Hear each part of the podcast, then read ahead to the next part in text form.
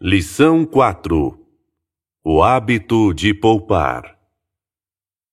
O homem é uma combinação de carne, ossos, sangue, pelos e células cerebrais. Estes são os materiais de construção com os quais ele molda, pelo hábito, a sua personalidade. Aconselhar alguém a poupar dinheiro sem descrever como poupar seria parecido com desenhar um cavalo e escrever embaixo: Isto é um cavalo. É óbvio a todos que poupar dinheiro é essencial para o sucesso, mas a grande questão predominante na mente da maioria dos que não poupam é: como posso fazer isso? Poupar dinheiro é unicamente uma questão de hábito. Por isso, esta lição começa com uma breve análise da lei do hábito. É literalmente verdade que o homem, pelo hábito, molda sua personalidade.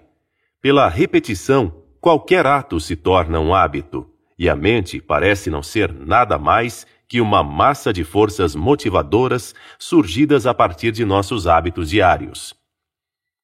Uma vez fixado na mente, um hábito voluntariamente impele a ação. Por exemplo, Siga um determinado trajeto para seu trabalho ou algum lugar que visite com frequência, e logo o hábito estará formado e sua mente o levará por aquele trajeto sem que você pense a respeito. Além do mais, se pretender se deslocar em outra direção sem pensar constantemente na mudança do trajeto, você se verá seguindo o velho trajeto. Oradores públicos verificam que contar repetidamente uma história baseada em pura ficção põe em ação a lei do hábito e eles logo esquecem se a história é verdade ou não. Paredes de limitação construídas pelo hábito. Milhões de pessoas passam a vida na pobreza e necessidade porque fizeram uso destrutivo da lei do hábito. Sem entender a lei do hábito ou a lei da atração, pela qual semelhante atrai semelhante, aqueles que se mantêm na pobreza raramente percebem que estão onde estão pelo resultado de suas próprias ações. Fixe em sua mente o pensamento de que sua capacidade limita-se a uma determinada renda e nunca ganhará mais que isso, pois o hábito estabelecerá uma limitação definitiva no quanto você pode ganhar. Seu subconsciente aceitará a limitação e muito em breve você se sentirá escorregando até acabar tão restringido pelo medo da pobreza, um dos seis medos básicos, que a oportunidade não mais baterá na sua porta. Seu destino estará selado, sua sina determinada. Criar o hábito de poupar não significa que você deva limitar sua capacidade de ganho. Significa o contrário você deve aplicar essa lei não só para conservar de modo sistemático o que ganha, mas para se colocar na rota de grandes oportunidades e adquirir visão, autoconfiança, imaginação, entusiasmo, iniciativa e liderança para de fato aumentar sua capacidade de ganho. Em outras palavras, quando entender totalmente a lei do hábito, você deve assegurar seu sucesso no grande jogo de fazer dinheiro levando vantagem em tudo.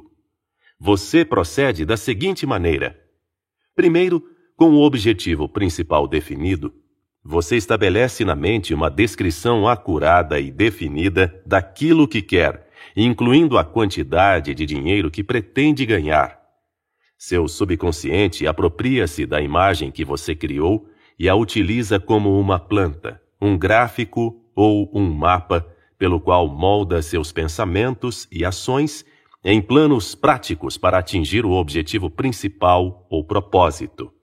Pelo hábito, você mantém o objetivo principal definido fixado na mente, da forma descrita na lição 2, até que esteja firme e permanentemente implantado. Essa prática destruirá a consciência de pobreza e estabelecerá em seu lugar uma consciência de prosperidade. Você, na verdade, começará a exigir prosperidade, esperar por ela, começará a se preparar para recebê-la e usá-la com sabedoria, pavimentando assim o caminho ou preparando o terreno para o desenvolvimento do hábito de poupar. Segundo, tendo aumentado seu poder de ganho dessa maneira, você continuará a fazer uso da lei do hábito, estipulando, em sua declaração por escrito do objetivo principal definido, poupar um percentual definido de todo o dinheiro que ganha. Portanto, à medida que seus ganhos aumentarem, sua poupança aumentará na mesma proporção. Estimulando-se a avançar e exigindo de si o aumento do poder de ganho por um lado, e por outro, reservando sistematicamente um percentual definido de tudo que ganha, você em breve chegará ao ponto em que terá removido todas as limitações imaginárias de sua mente e tomado a estrada rumo à independência financeira. Nada poderia ser mais prático ou mais fácil de realizar que isso. Reverta a operação da lei do hábito, estabelecendo na mente o medo da pobreza e muito em breve, este medo reduzirá sua capacidade de ganho até você mal ser capaz de ganhar dinheiro suficiente para as necessidades básicas. Os editores de jornal poderiam criar pânico em uma semana, enchendo páginas com notícias referentes a falências de empresas no país, embora poucas empresas de fato quebrem, tendo em conta o número total. As chamadas ondas de crime são, em larga medida, produtos do jornalismo sensacionalista. Um único caso de assassinato, quando explorado pelos jornais do país em manchetes assustadoras, é suficiente para iniciar uma onda regular de crimes semelhantes em várias localidades. Subsequente à repetição pelos jornais da história do assassinato de Marion Parker, filha de 12 anos do banqueiro Perry Parker de Los Angeles, por William Edward Hickman, ocorrido em dezembro de 1927, casos semelhantes começaram a ser reportados em outras partes do país. Somos vítimas dos nossos hábitos, não importa quem sejamos ou qual a nossa vocação. Qualquer ideia deliberadamente estabelecida na mente ou qualquer ideia que se permita fixar na mente como resultado de sugestão do ambiente, da influência das companhias, etc., com certeza nos fará agir de acordo com sua natureza. Cultive o hábito de pensar e falar de prosperidade e abundância. E muito em breve, a evidência material começará a se manifestar na forma de oportunidades mais amplas, novas e inesperadas. Semelhante atrai semelhante. Se você tem um negócio e adquiriu o hábito de falar e pensar que os negócios vão mal, os negócios irão mal.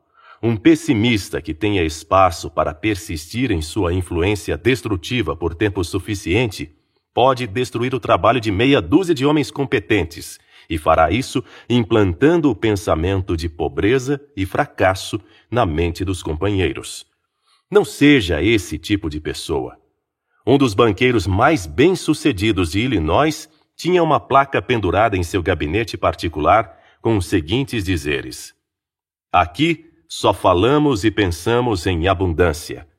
Se você tem uma história de infortúnio, por favor, guarde-a para si, pois não queremos saber dela.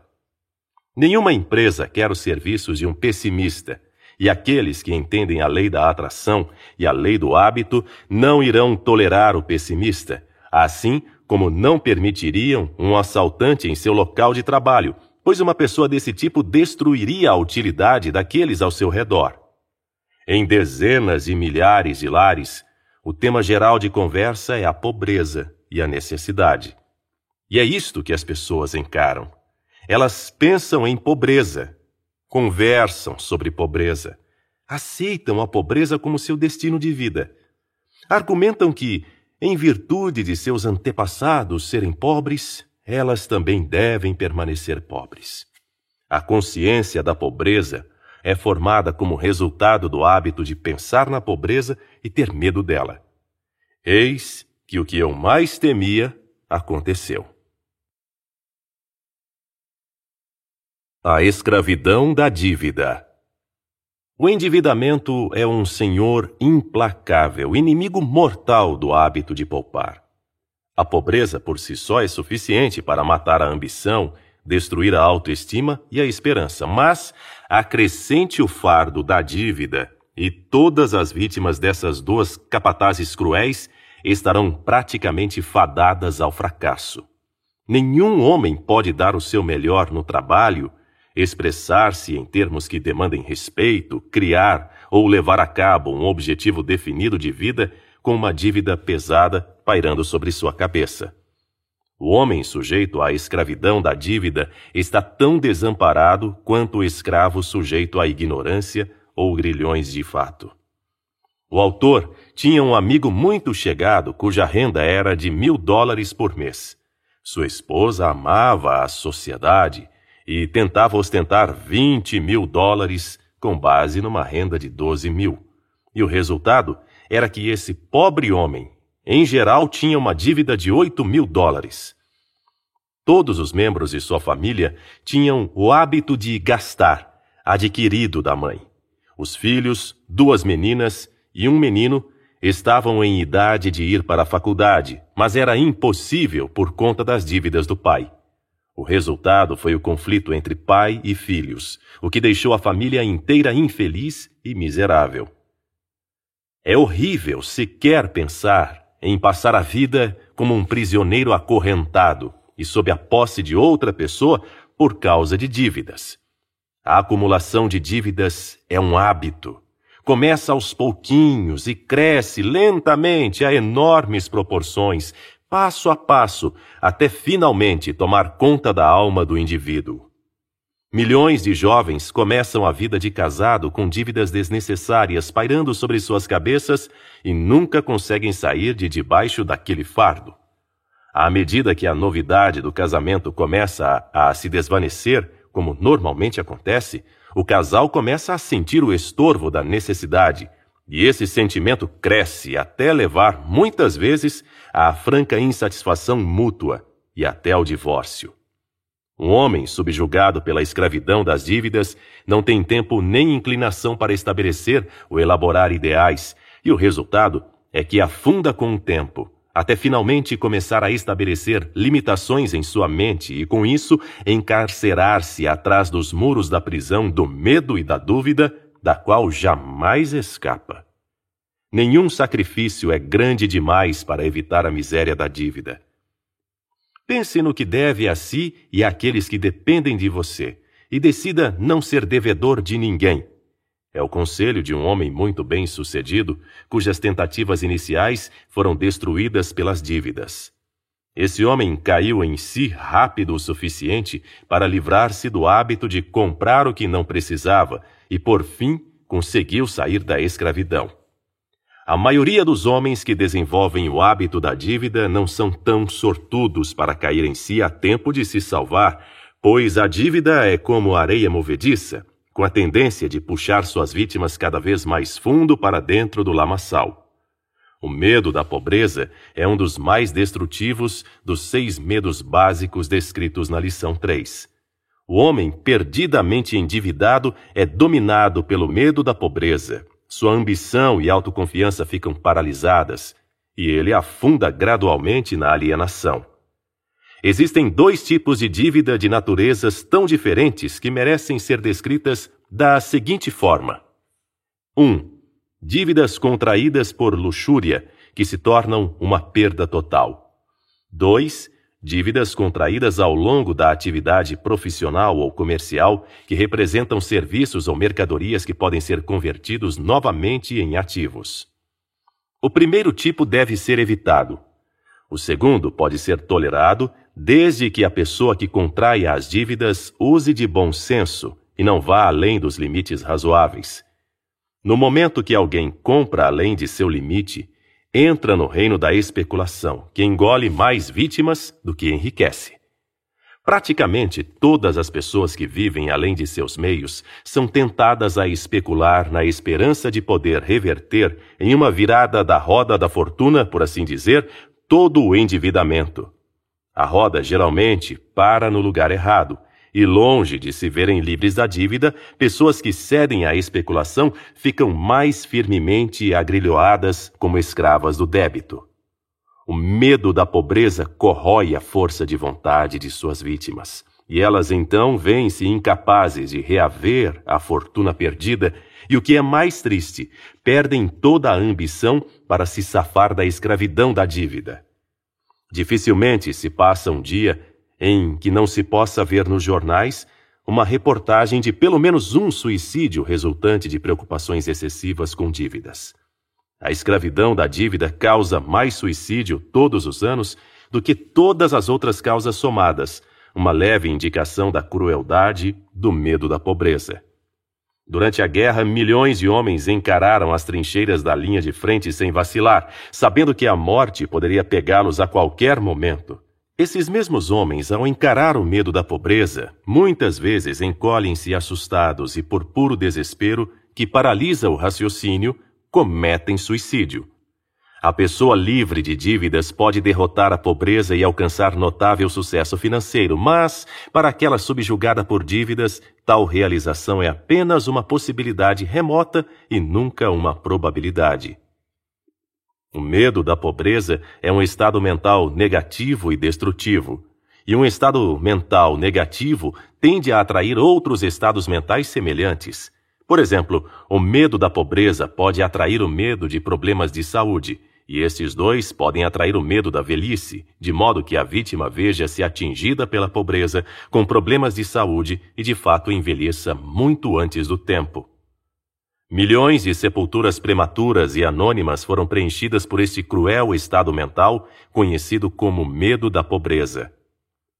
Menos de uma década atrás, um rapaz ocupava um cargo importante no City National Bank de Nova York vivendo além de seus rendimentos, contraiu uma grande quantidade de dívidas que lhe causaram tanta preocupação até o hábito destrutivo começar a aparecer no seu trabalho e ele ser demitido. O rapaz conseguiu outro emprego, ganhando menos, mas os credores o envergonharam tanto que ele decidiu pedir demissão e ir para outra cidade, onde esperava escapar deles até acumular dinheiro suficiente para pagar os débitos.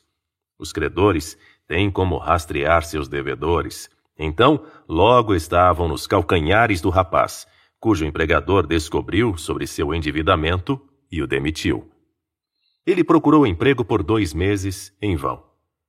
Em uma noite fria, subiu até o topo de um dos altos prédios da Broadway e pulou. As dívidas fizeram outra vítima. Como dominar o medo da pobreza? Para derrotar o medo da pobreza, deve-se tomar duas medidas decisivas caso se tenha dívidas. Primeiro, abandonar o hábito de comprar a crédito e, a seguir, quitar gradativamente os débitos já contraídos. Livre da preocupação do endividamento, você estará pronto para reformular os hábitos de sua mente e redirecionar seu curso no rumo da prosperidade. Adote como parte de seu objetivo principal definido o hábito de poupar um percentual regular de sua renda, mesmo que seja não mais que um centavo por dia. Muito em breve esse hábito se fixará na mente e você de fato sentirá alegria em poupar. Qualquer hábito pode ser descontinuado, colocando-se no lugar algo mais desejável. O hábito de gastar deve ser substituído pelo hábito de poupar por todos que alcançam independência financeira.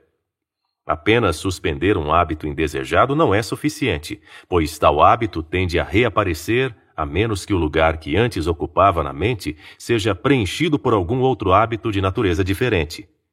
A descontinuidade de um hábito deixa um buraco na mente, e tal buraco deve ser preenchido com algum outro hábito, ou o velho retornará e reivindicará seu lugar. Ao longo deste curso foram descritas muitas fórmulas psicológicas, pedindo-se aos alunos que as memorizem e pratiquem. Você encontra uma dessas fórmulas na lição 3, cujo objetivo é desenvolver a autoconfiança. Essas fórmulas podem ser assimiladas para se tornar parte do seu maquinário mental em virtude do hábito, se você seguir as instruções de uso. Presume-se que você esteja tentando alcançar independência financeira. Acumular dinheiro não é difícil depois que você domina o medo da pobreza e desenvolve no lugar dele o hábito de poupar. O autor deste curso ficaria muito decepcionado em saber que qualquer aluno teve a impressão a partir de qualquer coisa nesta ou em qualquer outra lição, de que o sucesso é medido somente em dólares. Entretanto, dinheiro representa um importante fator de sucesso, e deve ter seu devido valor reconhecido em qualquer filosofia que pretenda ajudar as pessoas a se tornarem úteis, felizes e prósperas. A verdade cruel, fria e implacável é que, nessa era de materialismo, um homem não passa de um grão de areia, podendo ser soprado desordenadamente por todos os ventos das circunstâncias, a menos que esteja entrincheirado atrás do poder do dinheiro. O talento pode proporcionar muitas recompensas aos que possuem dinheiro, mas, ainda assim, permanece o fato de que talento sem dinheiro para se expressar não passa de honra vazia, como um esqueleto. O homem sem dinheiro está à mercê do homem que o tem, e assim é, independentemente da habilidade que ele possua, de sua formação ou do talento inato com que foi dotado pela natureza. Não há escapatória do fato de que as pessoas irão medi-lo em grande parte à luz do saldo bancário, não importando quem você seja ou o que possa fazer. A primeira pergunta que surge na mente da maioria das pessoas quando conhecem um estranho é: quanto dinheiro ele tem? Se tem dinheiro, é bem-vindo nos lares e oportunidades de negócios são lançadas em sua direção. Ele é cumulado de todo tipo de atenção, ele é um príncipe e, como tal, tem direito ao melhor de tudo. Porém, se os sapatos estão com a sola gasta, as roupas não estão passadas, o colarinho está sujo, e se ele mostra claramente sinais de empobrecimento financeiro, sua sina é o infortúnio. Pois a multidão, a passar, pisará em seus pés e soprará a fumaça do desrespeito em seu rosto. Essas afirmações não são bonitas, mas têm uma virtude: são verdadeiras. A tendência de julgar as pessoas pelo dinheiro ou pelo poder de controlar o dinheiro não se limita a nenhuma classe. Todos nós temos uma pitada disso, quer reconheçamos o fato ou não.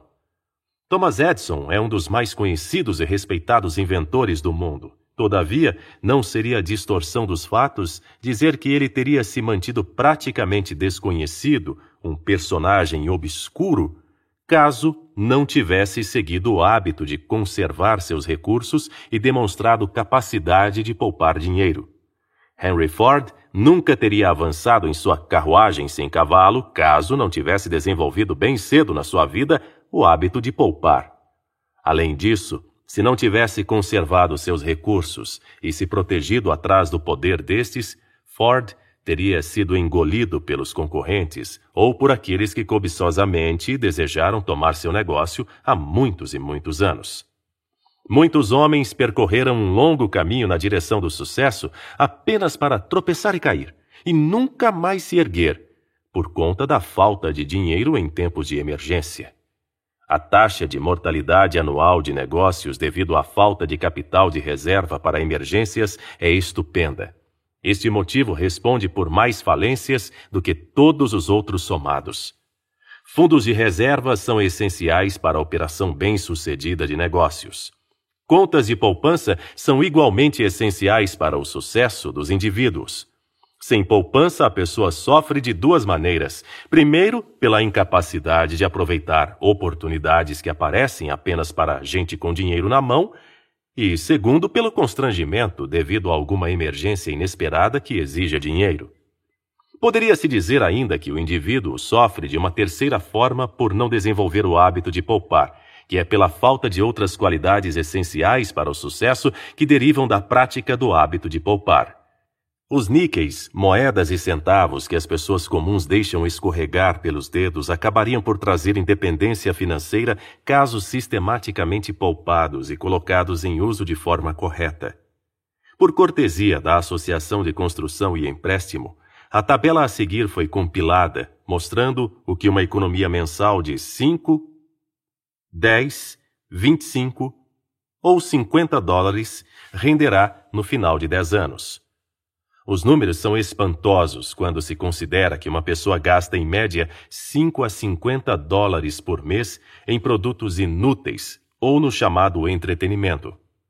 Ganhar e poupar dinheiro é uma ciência. Todavia, as regras para acumular dinheiro são tão simples que qualquer um pode segui-las. O pré-requisito principal é uma disposição de subordinar o presente ao futuro pela eliminação de gastos desnecessários com luxos. Um jovem que ganhava apenas 20 dólares por semana como motorista de um proeminente banqueiro de Nova York foi induzido pelo patrão a manter uma contabilidade precisa de cada centavo que gastava em uma semana. A seguir está a lista detalhada das despesas. Cigarros, 75 centavos. Chicletes, 30 centavos. Refrigerante, 1,80. Charutos para colegas, 1,50. Cinema, 1 dólar. Barbearia, incluindo gorjetas, 1,60. Jornais da semana, 22 centavos. Engraxate, 30 centavos. 7 dólares e 47 centavos. Pensão e quarto, 12 dólares. Dinheiro à disposição, 53 centavos. Total, 20 dólares. Esses números contam uma história trágica que poderia muito bem ser aplicada a milhões de outras pessoas. A verdadeira poupança dos 20 dólares eram apenas 53 centavos.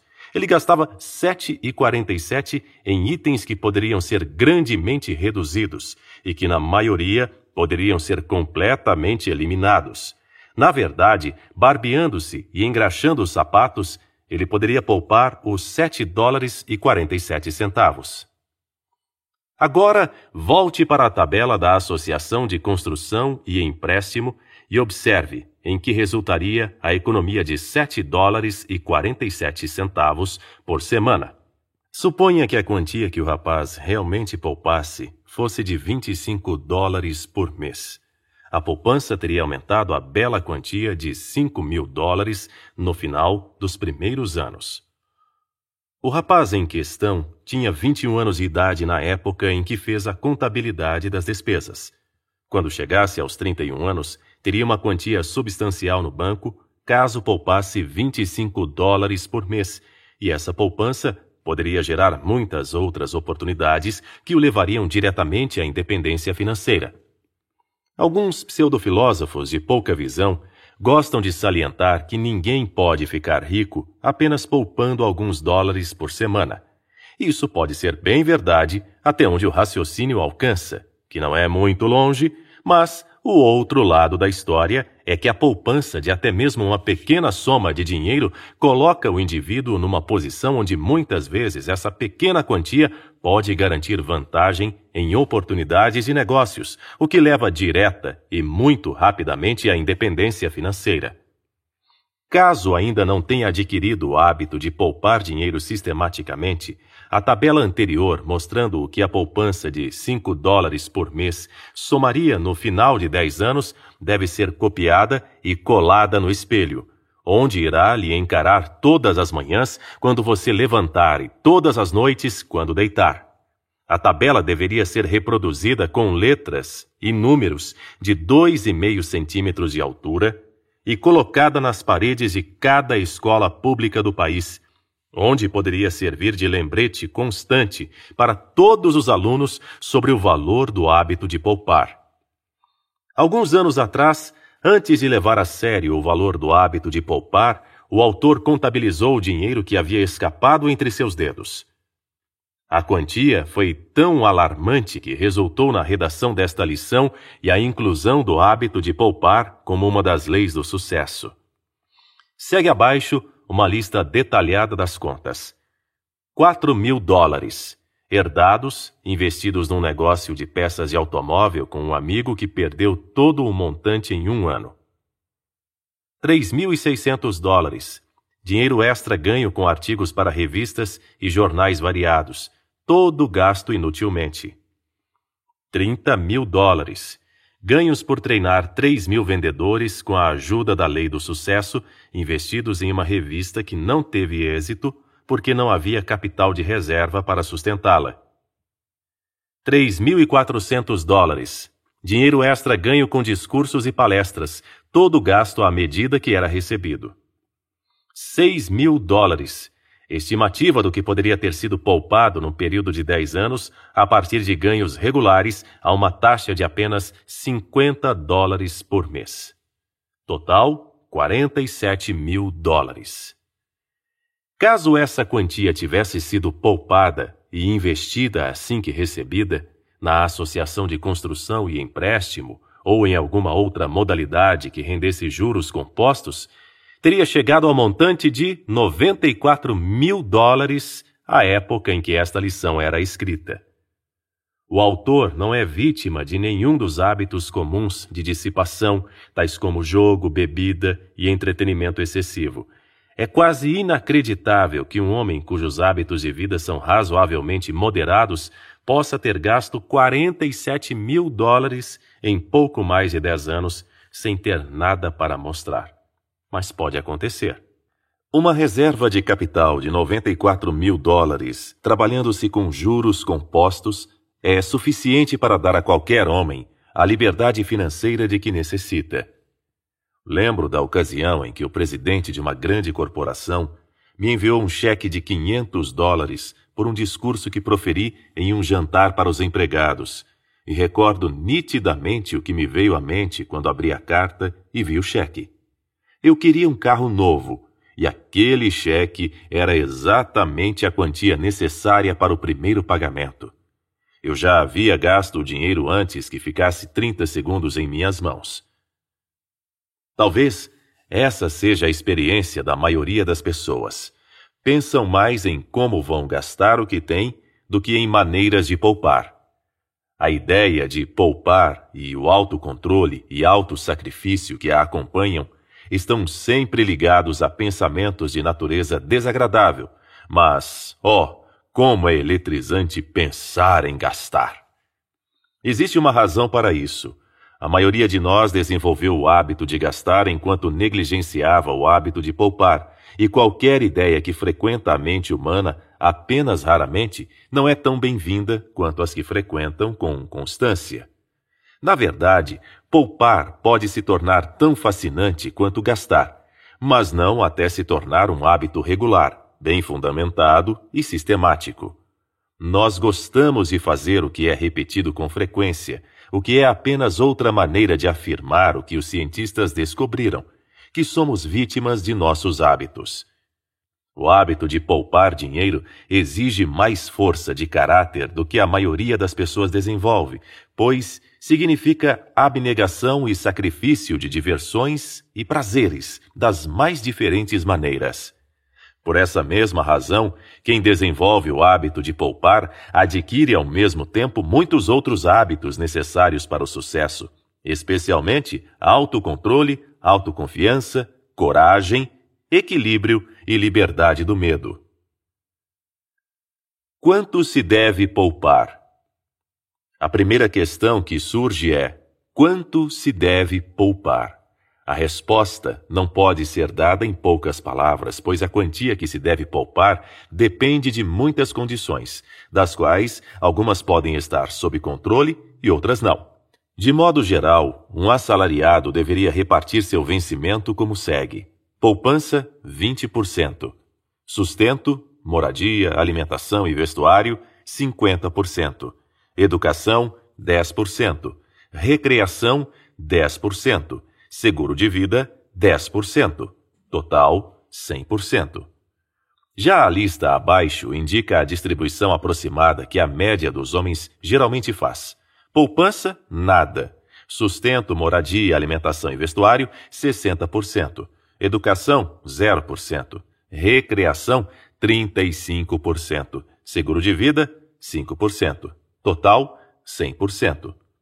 No item recreação estão incluídas, claro, muitas despesas não recreativas, tais como o dinheiro gasto com bebidas alcoólicas, jantares e outros itens semelhantes que, na verdade, servem para minar a saúde e destruir o caráter.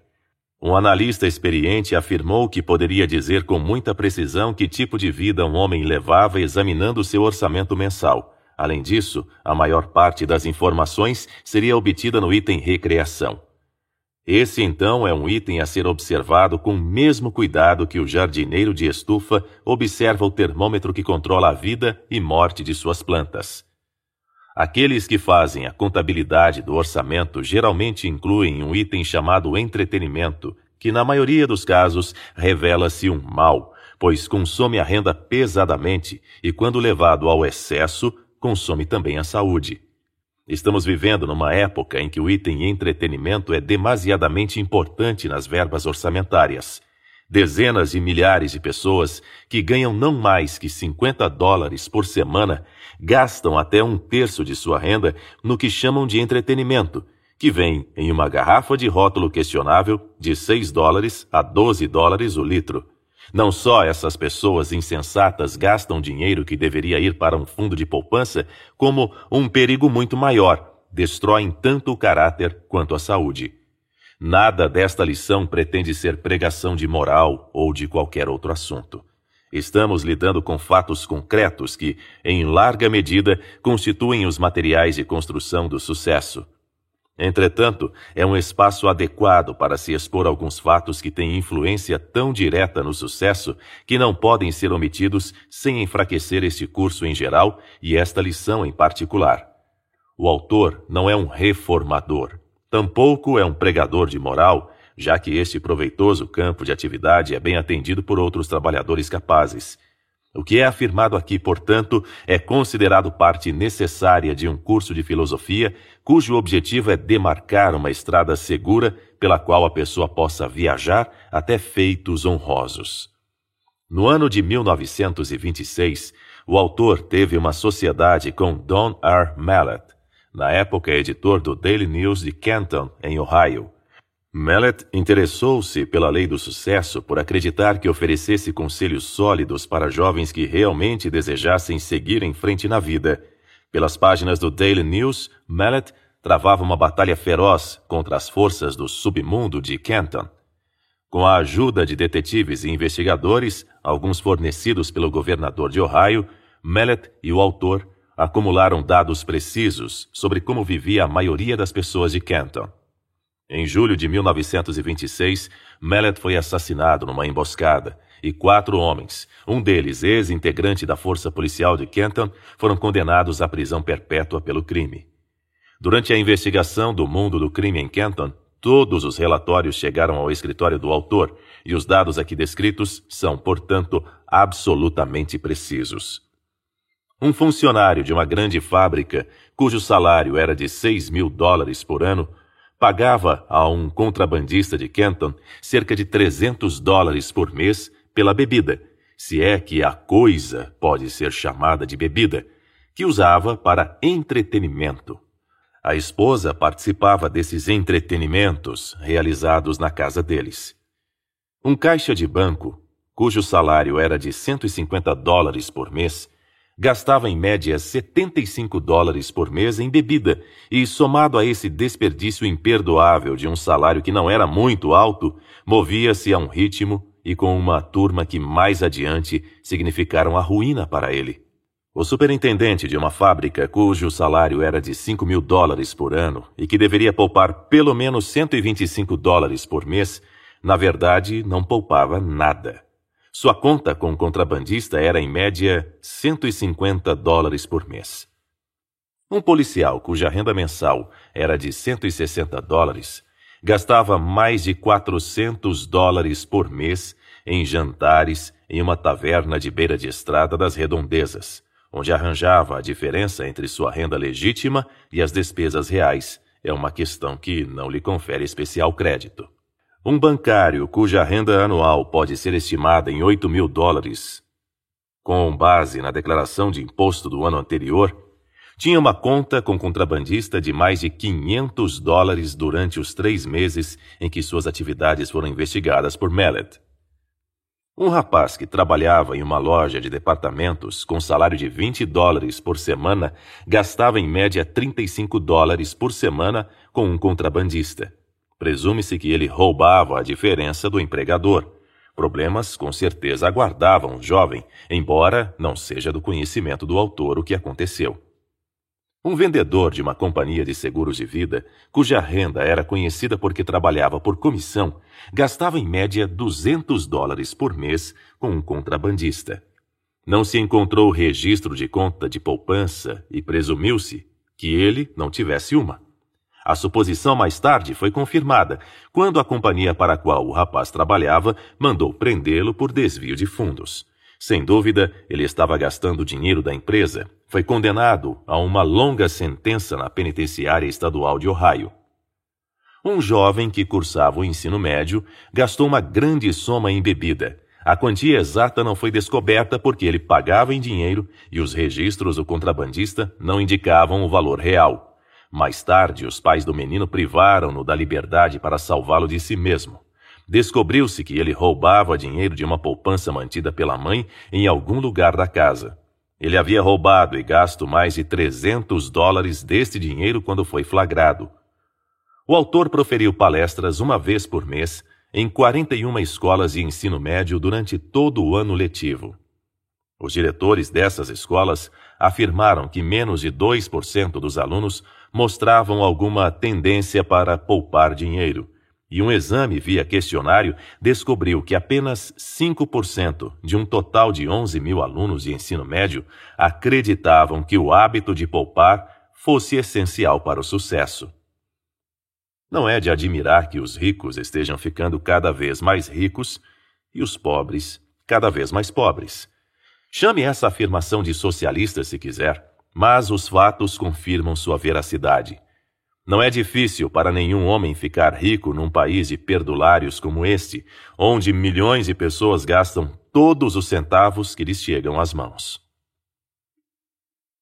Muitos anos atrás, antes da atual mania de gastar espalhar-se pelo país, F. W. Woolworth idealizou um método muito simples de catar as moedinhas que milhões de pessoas jogam fora em porcarias e o sistema rendeu-lhe mais de 100 milhões de dólares em poucos anos. Woolworth morreu, mas seu sistema de poupar centavos seguiu e seu patrimônio continuou a crescer. As lojas de 5 e 10 centavos, em geral, têm uma fachada vermelha berrante. É uma cor apropriada, pois vermelho denota perigo. Cada loja de 5 e 10 centavos é um monumento impactante que prova nitidamente que uma das falhas básicas dessa geração é o hábito de gastar. Todos nós somos vítimas do hábito. Infelizmente, para a maioria de nós, somos criados por pais sem qualquer noção da psicologia do hábito e sem consciência dessa falha. Muitos pais ajudam e estimulam os filhos a desenvolver o hábito de gastar por se excederem no gasto de dinheiro e pela falta de treino no hábito de poupar. Os hábitos da primeira infância ficam agarrados a nós ao longo da vida. Afortunada de fato é a criança cujos pais veem e entendem o valor do hábito de poupar na formação do caráter para inculcá-lo na mente dos filhos. É um treinamento que rende ricas recompensas. Dê a um homem comum 100 dólares que ele não esperava e o que ele fará? Ora, começará a cogitar como pode gastar o dinheiro.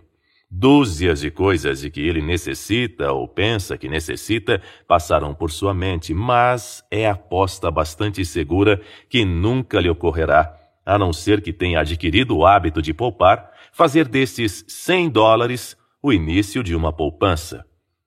Antes de cair a noite, ele terá gasto os 100 dólares, ou pelo menos terá decidido como gastar, adicionando assim mais combustível à já excessivamente brilhante chama do hábito de gastar.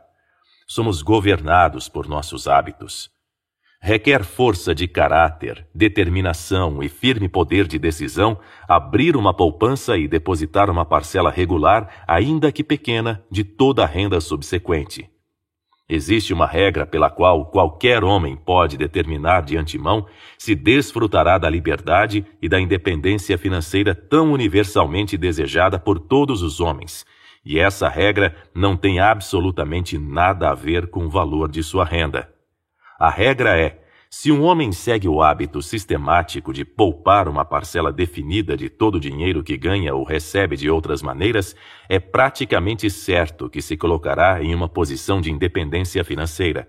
Se não economiza nada, é absolutamente certo que nunca conseguirá ser independente em termos financeiros, não importa qual seja a sua renda.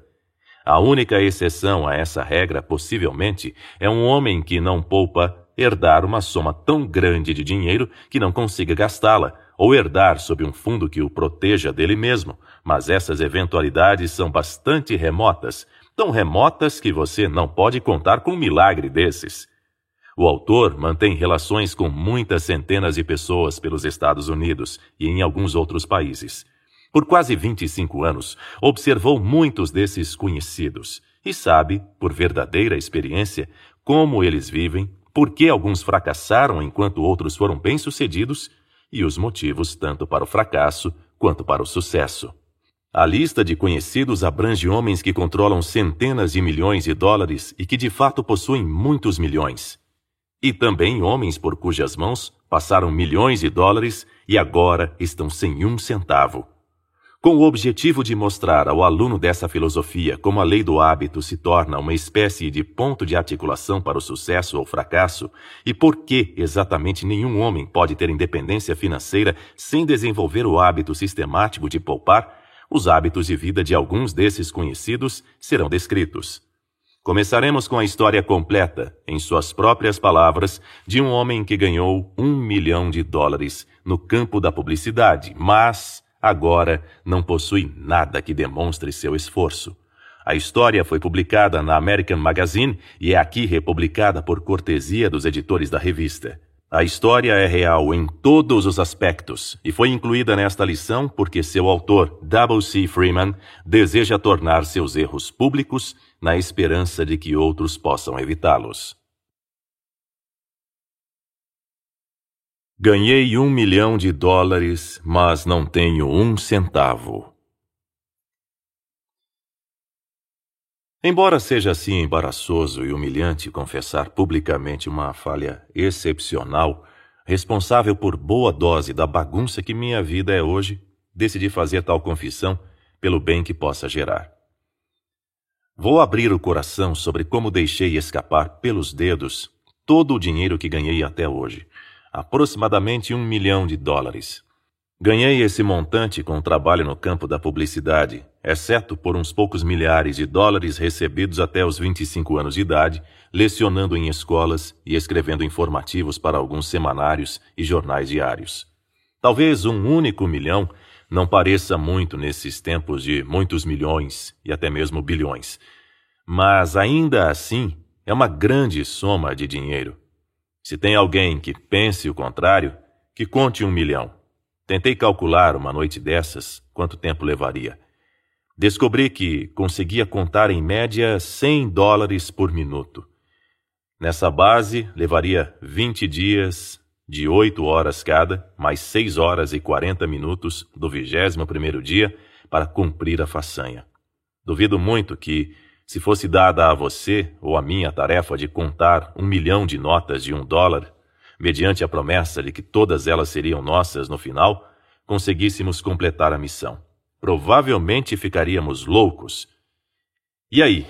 O dinheiro não nos seria de muita utilidade, não é? Deixe-me dizer, no início de minha história, que não me arrependo, nem por um minuto, de ter gasto 90% do dinheiro que ganhei.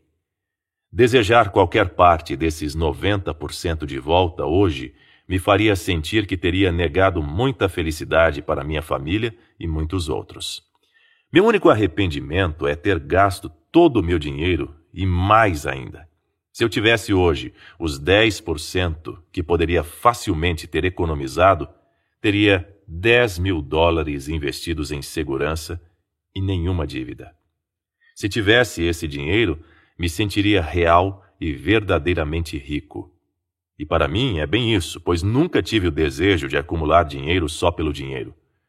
Meus tempos de professor e correspondente de jornal trouxeram alguns cuidados e responsabilidades, mas foram encarados com otimismo. Casei aos 21 anos, com a aprovação dos pais de ambas as partes que acreditavam plenamente na doutrina pregada por Henry Ward Becker, de que casamentos precoces são casamentos virtuosos. Apenas um mês e um dia após me casar, meu pai teve uma morte trágica. Sufocou-se com gás de carvão. Tendo sido educador a vida toda e um dos melhores, não acumulou dinheiro algum. Quando faleceu, coube a nosso círculo familiar se unir e ir adiante de alguma maneira, o que fizemos. Tirando o vazio deixado em nossa casa pela morte de meu pai, minha esposa, eu, minha mãe e minha irmã morávamos juntos. Tínhamos uma boa vida, embora dar conta das despesas fosse muito apertado.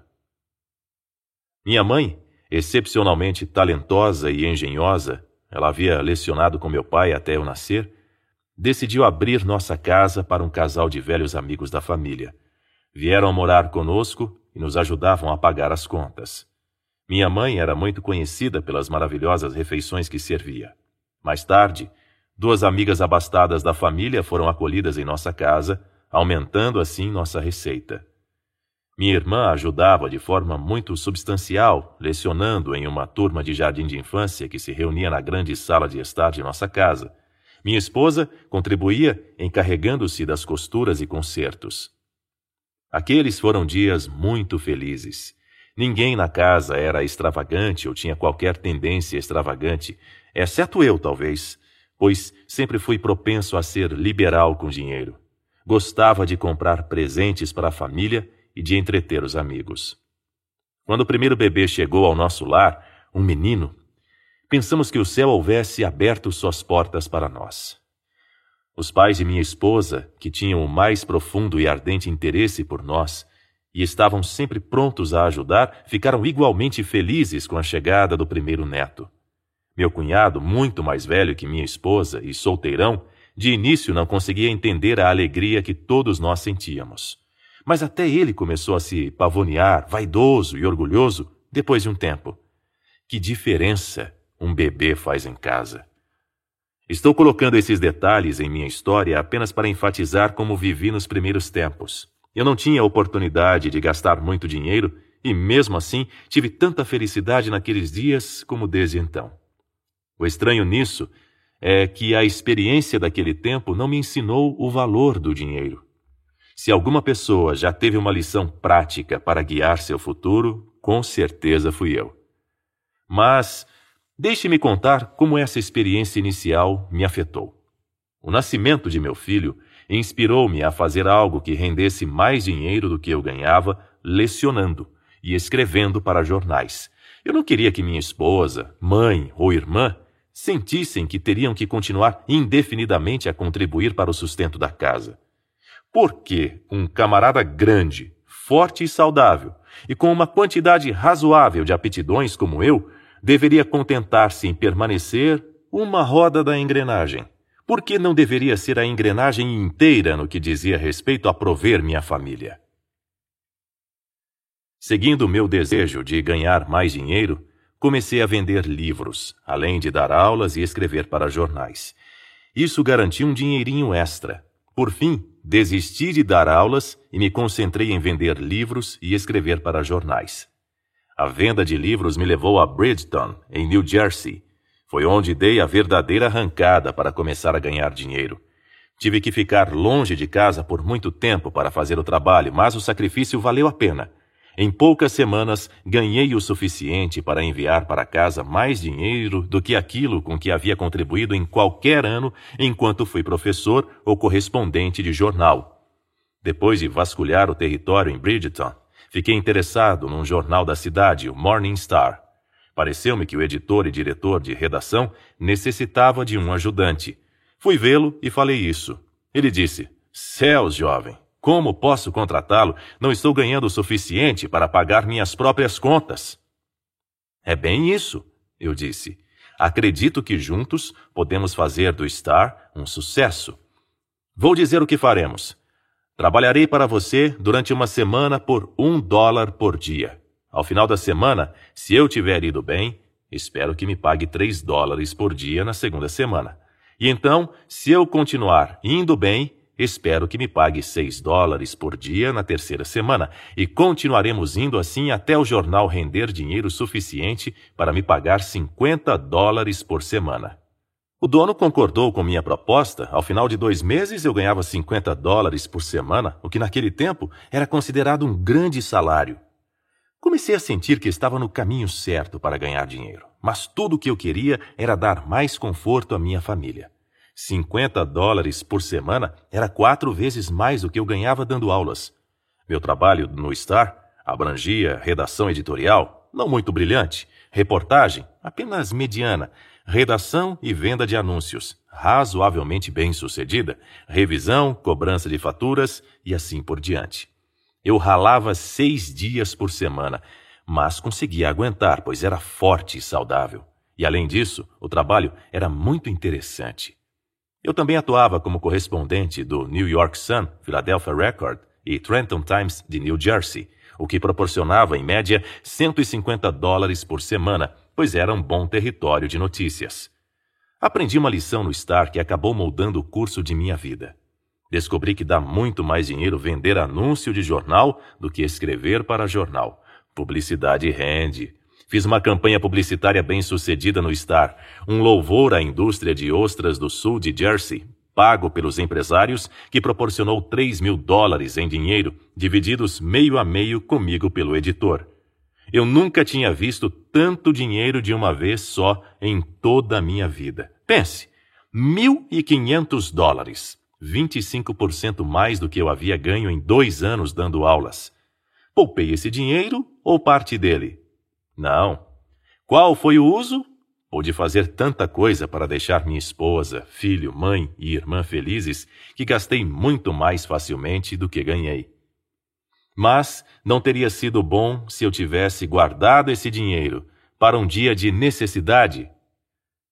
Meu trabalho em Bridgeton atraiu a atenção de Sam Hudson, correspondente do Philadelphia Record de New Jersey, um exemplo brilhante daquele tipo de homem de imprensa cujo maior prazer na vida é fazer coisas pelos outros. Sam disse que estava na hora de eu me mudar para uma cidade grande. Ele achava que eu tinha capacidade para me dar bem. Disse que me conseguiria um emprego na Filadélfia. Conseguiu, e me mudei com minha esposa e meu bebê para Germantown. Assumi o comando do departamento de publicidade de Germantown Gazette da Filadélfia, um jornal semanal. No início não ganhei tanto dinheiro quanto em Bridgeton, pois tive que abandonar a atuação como correspondente de jornal. Essas notícias eram feitas por outros correspondentes, mas logo eu ganhava 25% mais. A Gazette aumentou de tamanho três vezes para acomodar os anúncios e a cada vez recebia um aumento substancial de salário. Somando-se a isso, fui encarregado de reunir notícias da sociedade para a edição dominical do Philadelphia Press. Bradford Merrill, editor-chefe desse jornal, depois executivo de um jornal importante de Nova York, incumbiu-me de um grande território.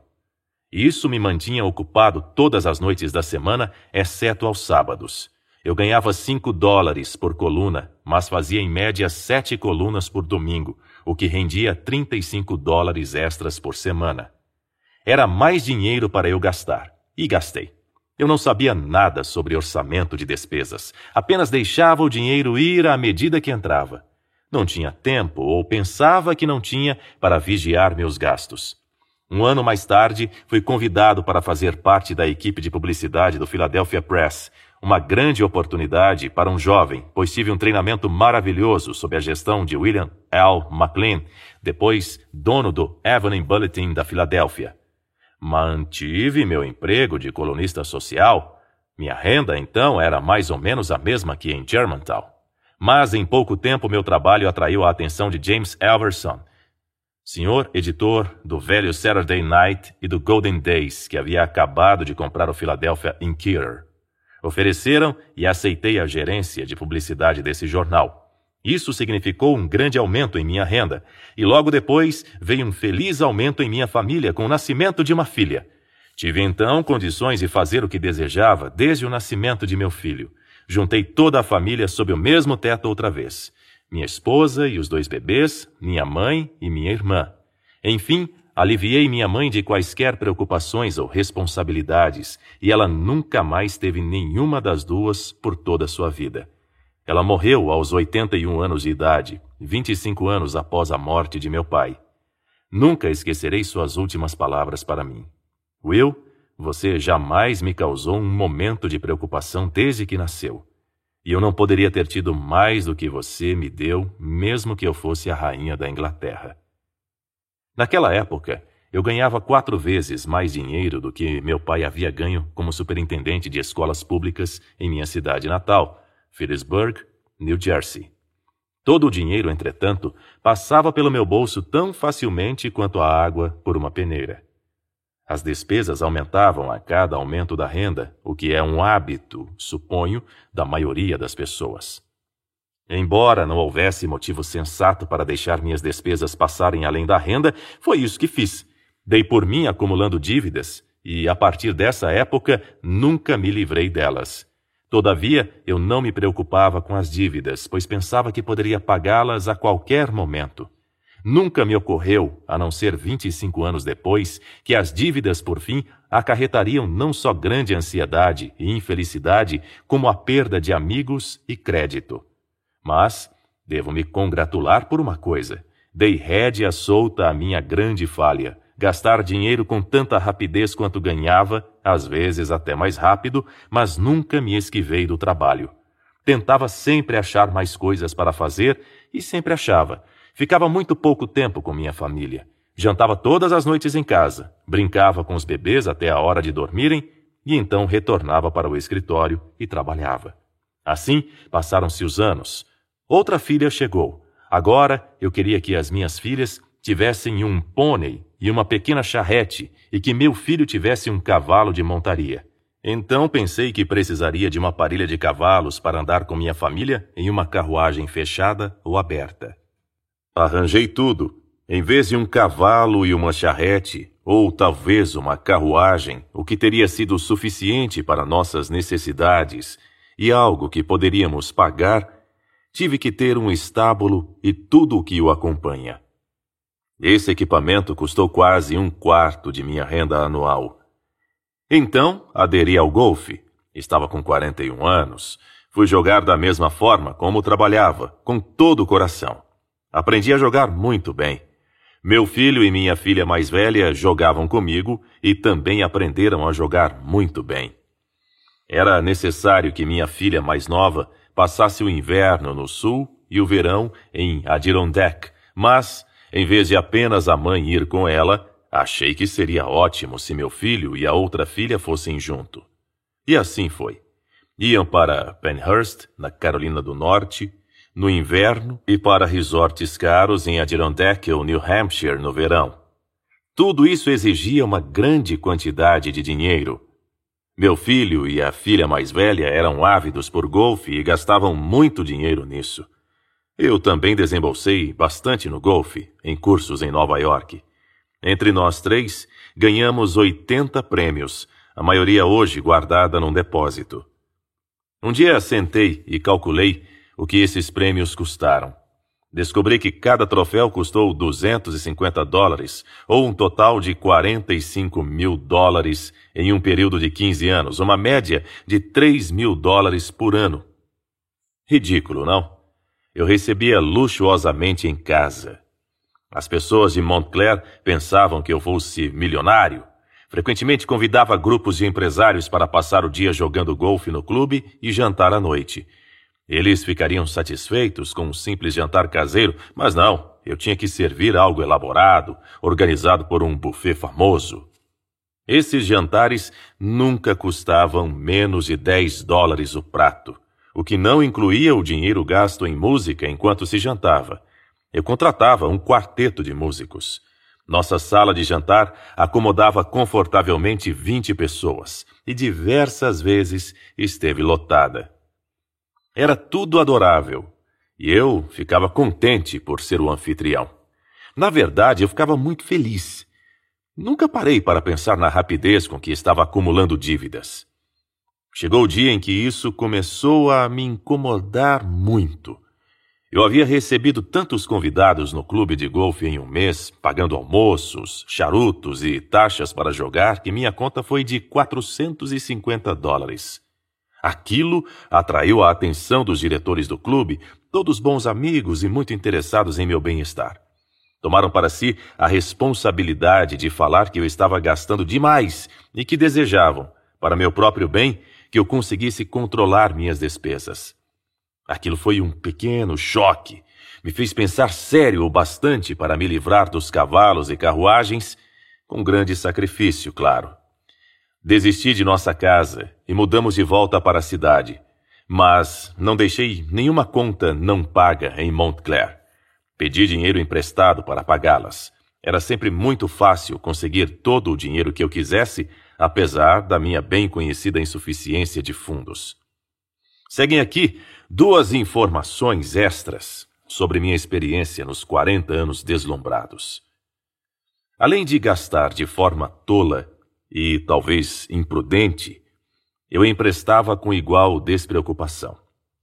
Limpando minha mesa em casa antes da mudança para a cidade, dei uma olhada num maço de notas promissórias, cujo total era de mais de 40 mil dólares. Era dinheiro dado a qualquer um que aparecesse.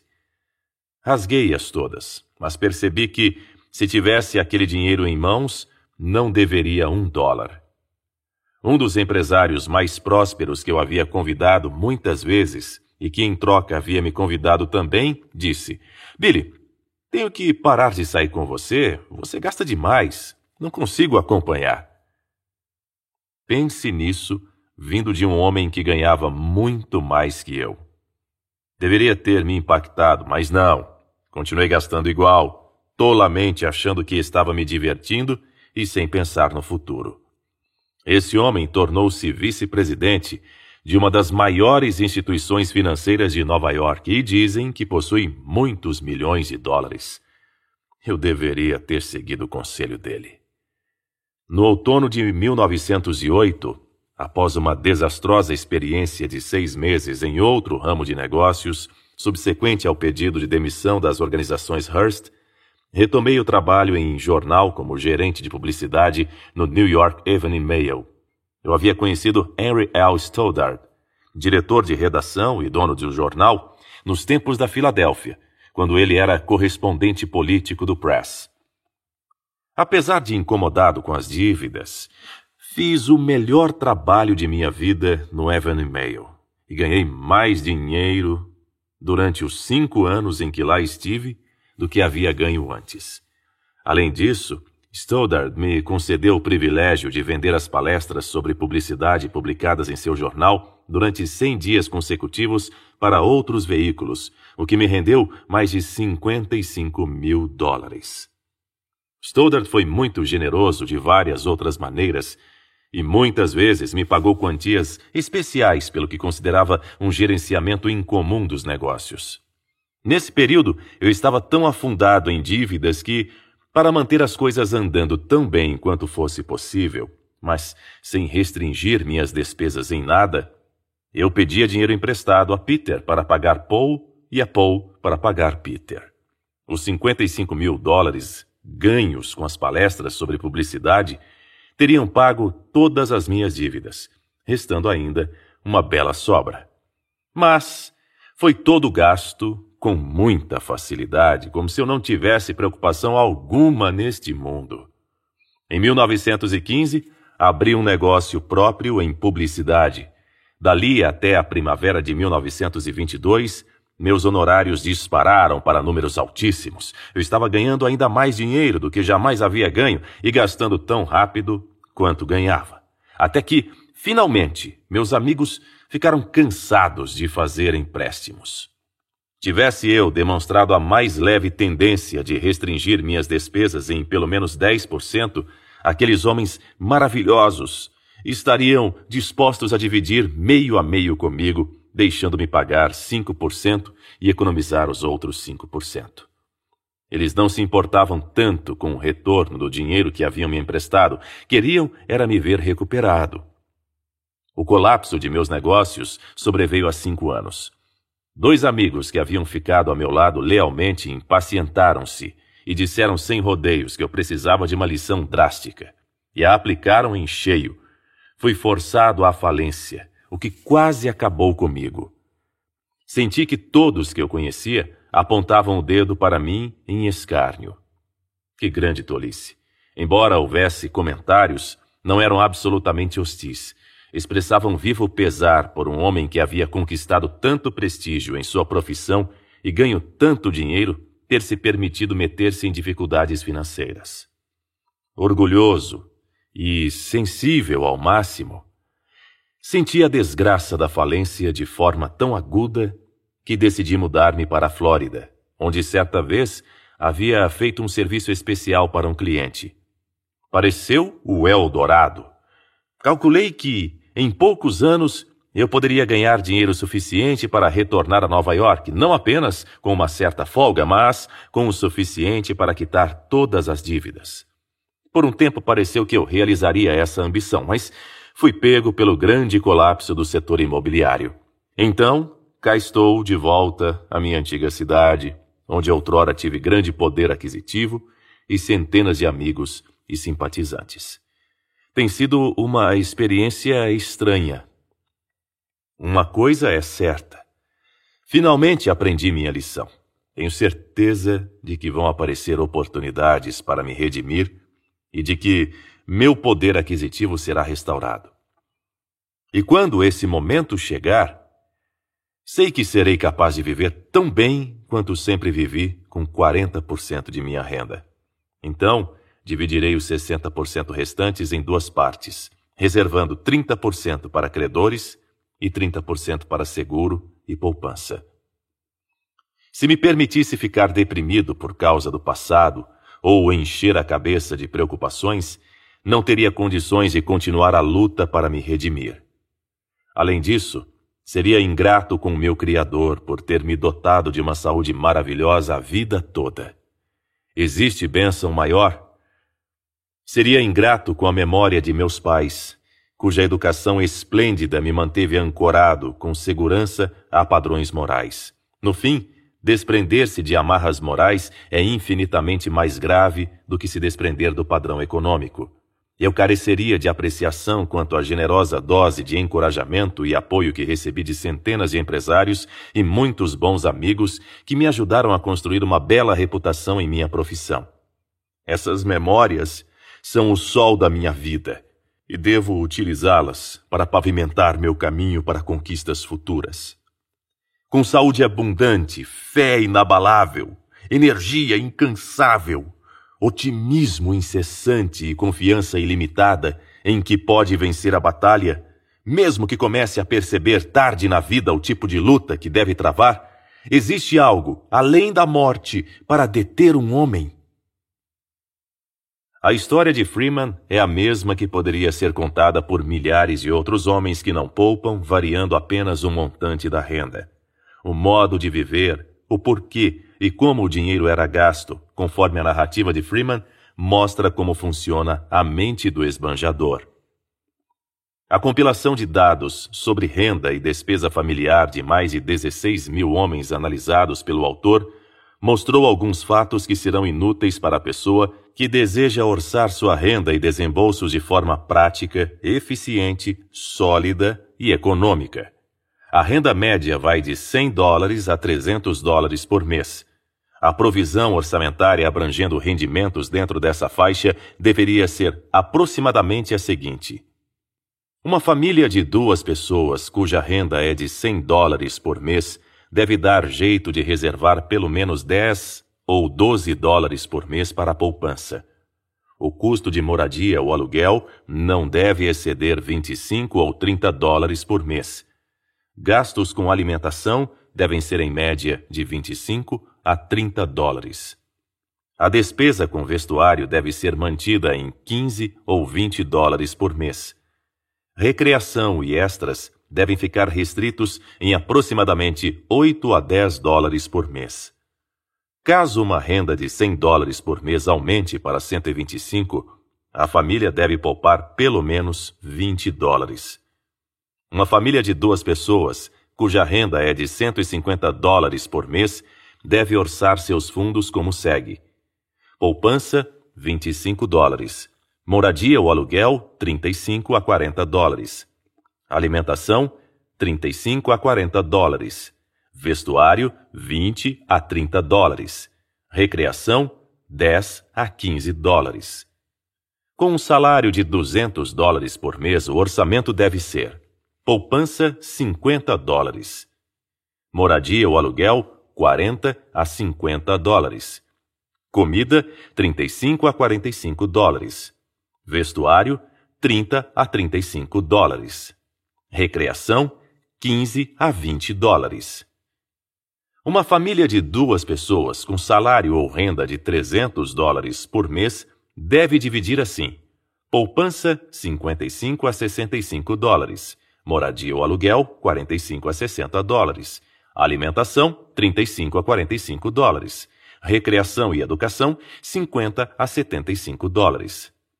Alguém poderia argumentar que uma família de duas pessoas com salário de 300 dólares por mês poderia viver com gastos tão baixos quanto as que ganham 100 dólares ou 125 dólares.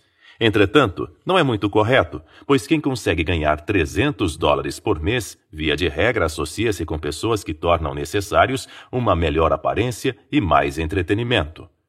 Um homem solteiro que ganha 100 dólares, 150 ou 300 dólares por mês deve economizar consideravelmente mais que o homem com família. Via de regra, o homem solteiro, sem dependentes e sem dívidas, deve viver com um orçamento de 50 dólares por mês para casa e comida e não exceder 30 dólares mensais em vestuário, e talvez 10 dólares em recreação. Essas quantias poderiam ser levemente aumentadas por aqueles que ganham de 150 a 300 dólares por mês. Um rapaz que vive longe de casa e cuja renda semanal é de apenas 20 dólares, deve poupar 5 dólares. O restante deve cobrir custos de casa, comida e vestuário. Uma moça vivendo longe de casa com a mesma renda necessitaria de provisão ligeiramente maior para o vestuário, pois as roupas femininas parecem custar mais que as masculinas e, em geral, é imperativo que as mulheres cuidem mais da aparência pessoal que os homens. Uma família de três pessoas terá condições de economizar consideravelmente menos que uma família de duas pessoas. Entretanto, com raras exceções, tais como nos casos em que haja dívidas que devam ser abatidas da renda mensal, qualquer família pode poupar pelo menos 5% da renda bruta. Hoje em dia, é prática comum às famílias comprarem automóveis em prestações mensais que envolvem despesa excessiva em comparação à renda. Um homem com renda para um Ford não tem que comprar um Studebaker. Deve frear seus desejos e se contentar com um Ford. Muitos homens solteiros gastam toda a sua renda e muitas vezes se endividam porque mantêm automóveis que não cabem no orçamento. Essa prática comum é fatal para o sucesso uma vez que a independência financeira é considerada parte do sucesso em milhares de casos. A compra em prestações tornou-se tão comum e é tão fácil comprar praticamente qualquer coisa que se deseja que a tendência de gastar fora da proporção da renda está aumentando rapidamente. Essa tendência deve ser freada pela pessoa que decidiu obter independência financeira. Isso pode ser feito por qualquer um que esteja disposto a tentar. Outro mal, que é tanto um mal quanto uma bênção, é o fato desse país ser tão próspero que o dinheiro vem fácil e, caso não vigie, vai embora ainda mais facilmente. Desde o início da Primeira Guerra Mundial, houve uma demanda constante por praticamente tudo que é fabricado nos Estados Unidos, e essa condição de prosperidade fez com que as pessoas caíssem em um estado de gastos descuidados e injustificados. Não existe virtude em acompanhar o ritmo dos vizinhos, quando isso significa o sacrifício do hábito de poupar uma parte regular da renda. A longo prazo, é muito melhor ser considerado um pouco ultrapassado do que seguir pela juventude, maturidade e finalmente velhice sem ter formado o hábito de poupar sistematicamente. É melhor sacrificar-se durante a juventude do que ser obrigado a fazê-lo na maturidade, como todos que não desenvolveram o hábito de poupar, em geral, têm que fazer. Não existe nada tão humilhante e que acarrete tanta agonia e sofrimento quanto a pobreza na velhice, quando o serviço prestado já não é vendável e a pessoa deve recorrer aos parentes ou instituições de caridade para sobreviver. Um sistema de orçamento deve ser mantido por todas as pessoas, casadas e solteiras, mas nenhum sistema vai funcionar se quem tentar mantê-lo não tiver coragem de cortar despesas em itens como entretenimento e recreação. Se você se sente tão fraco em força de vontade que pensa ser necessário acompanhar o ritmo dos vizinhos, ou seja, com quem você se relaciona socialmente e cuja renda é maior que a sua, ou quem gasta toda a sua renda de maneira tola, nenhum sistema de orçamento vai adiantar. Criar o hábito de poupar significa, em certa medida, que você deve isolar-se de todos, com exceção de um grupo selecionado de amigos que gostam de você sem entretenimento requintado de sua parte.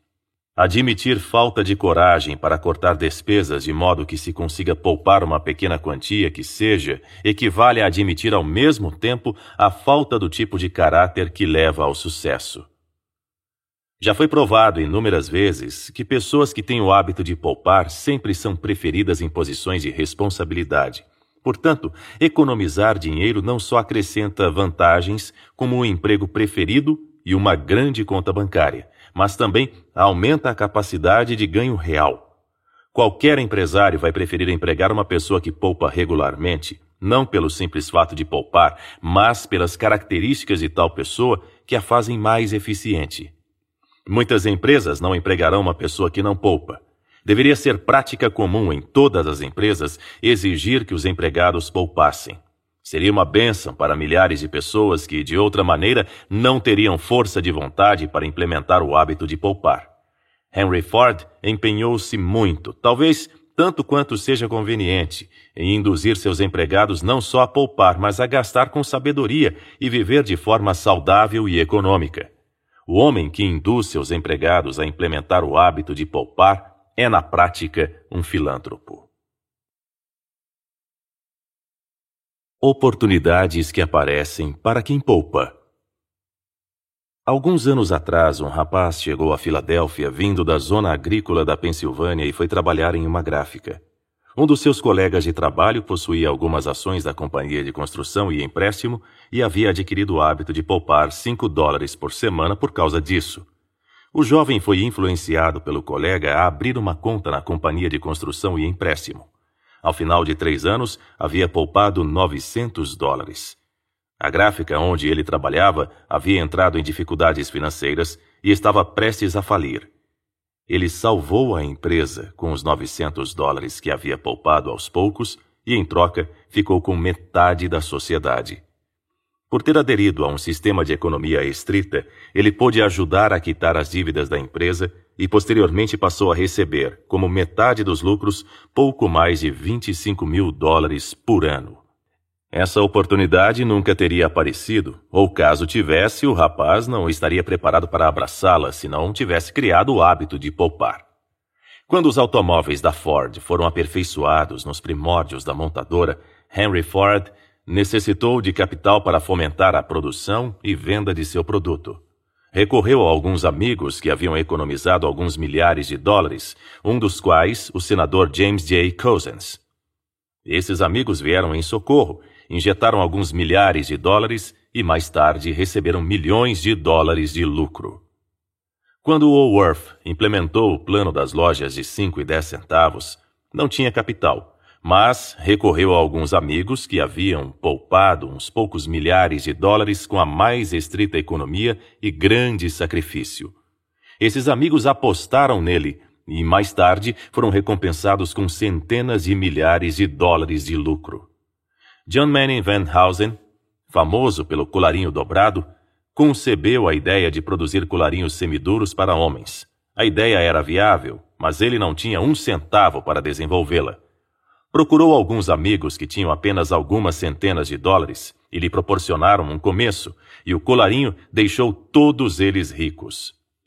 Os homens que fundaram a companhia de charutos El Producto tinham pouco capital, poupado dos pequenos ganhos como fabricantes de charuto.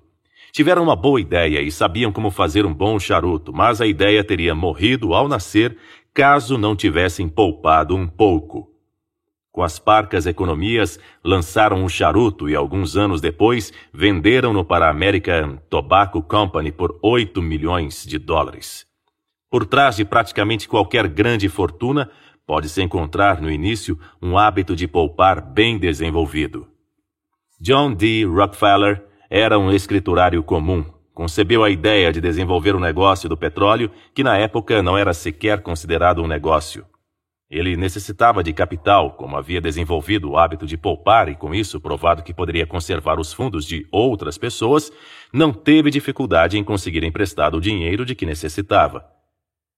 Pode-se afirmar categoricamente que a verdadeira base da fortuna de Rockefeller foi o hábito de poupar, desenvolvido enquanto trabalhava como escriturário com salário de 40 dólares por mês.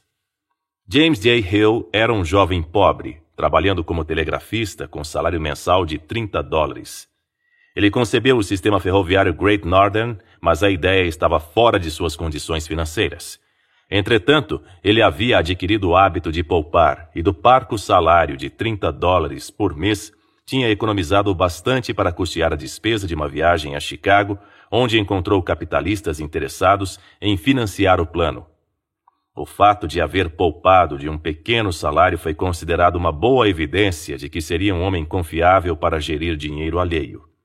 A maioria dos homens de negócios não vão confiar seu dinheiro a outro a não ser que este tenha demonstrado capacidade de cuidar do seu próprio e usá-lo com sabedoria.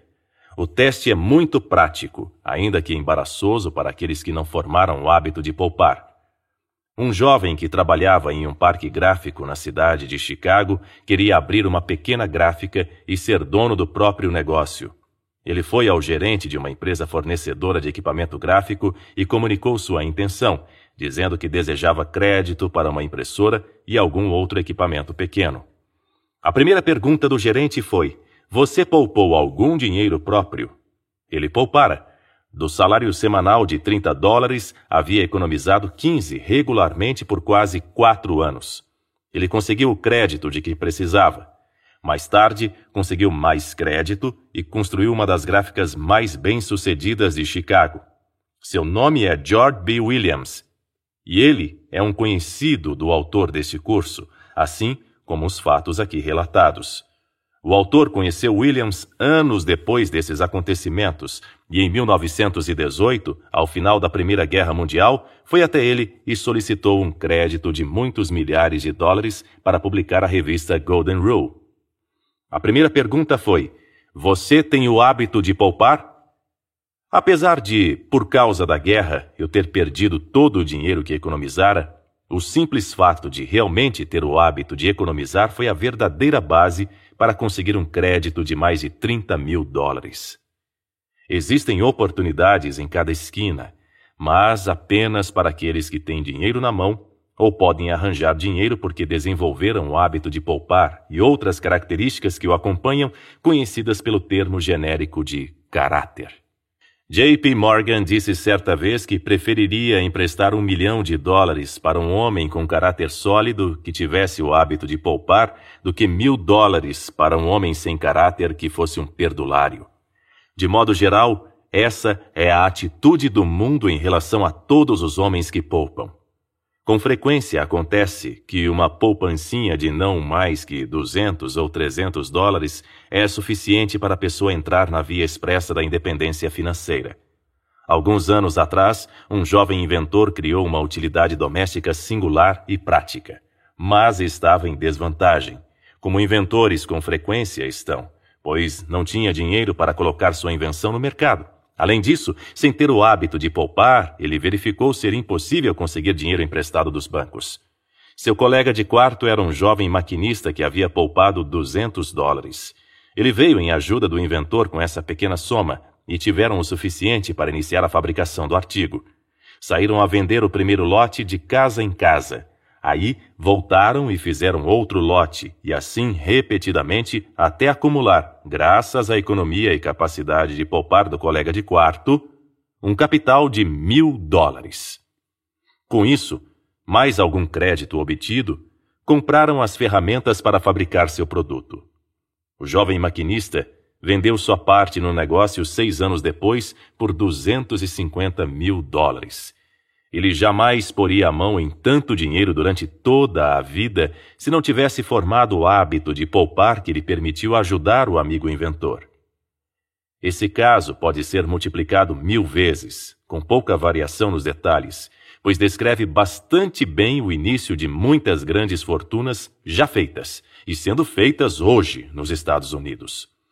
Pode parecer triste e cruel, mas é fato que, se você não tem dinheiro e não desenvolveu o hábito de poupar, está sem sorte no que se refere a valer-se da oportunidade de fazer dinheiro. Não faz mal algum repetir. Na verdade, deveria ser repetido muitas e muitas vezes que o verdadeiro começo de quase todas as fortunas, pequenas ou grandes, é o hábito de poupar. Tenha esse princípio básico firme em sua mente e estará bem encaminhado para a independência financeira. É triste ver um homem idoso que se condenou à enfadonha e árdua rotina de trabalho duro todos os dias de sua vida porque negligenciou o hábito de poupar. Todavia, hoje em dia, existem milhões desses homens apenas nos Estados Unidos. A melhor coisa da vida é a liberdade. Não pode haver liberdade real sem um grau razoável de independência financeira. É terrível ser obrigado a estar em um determinado lugar, realizar determinada tarefa, talvez uma tarefa de que não se goste, por um determinado número de horas, todos os dias da semana, a vida inteira. Sob certos aspectos, é a mesma coisa que estar preso, já que a escolha de ação é sempre limitada. Não é realmente melhor do que estar na prisão, com o privilégio de um detento e sob certos aspectos, e até mesmo pior, porque um homem que está aprisionado fugiu à responsabilidade de providenciar um lugar para dormir, algo para comer e roupas para vestir. A única esperança de escapar dessa labuta perpétua que reduz a liberdade é cultivar o hábito de poupar e então viver de acordo, não importa quanto sacrifício isso possa exigir. Não existe outro jeito para milhões de pessoas. E a menos que você seja uma das raras exceções, esta lição e todas as afirmações destinam-se e aplicam-se a você. Não empreste nem peça emprestado pois, ao se emprestar, frequentemente perde-se o dinheiro e o amigo. E pedir emprestado embota o fio da economia. Acima de tudo, seja fiel a si mesmo. Disso se segue, como a noite ao dia, que você não pode ser falso a homem nenhum. Shakespeare. Toca Livros apresentou o manuscrito original As Leis do Triunfo e do Sucesso, de Napoleon Hill. Lição 4 Narrado por Daniel Vidal. Toca livros, trazendo vida aos seus livros.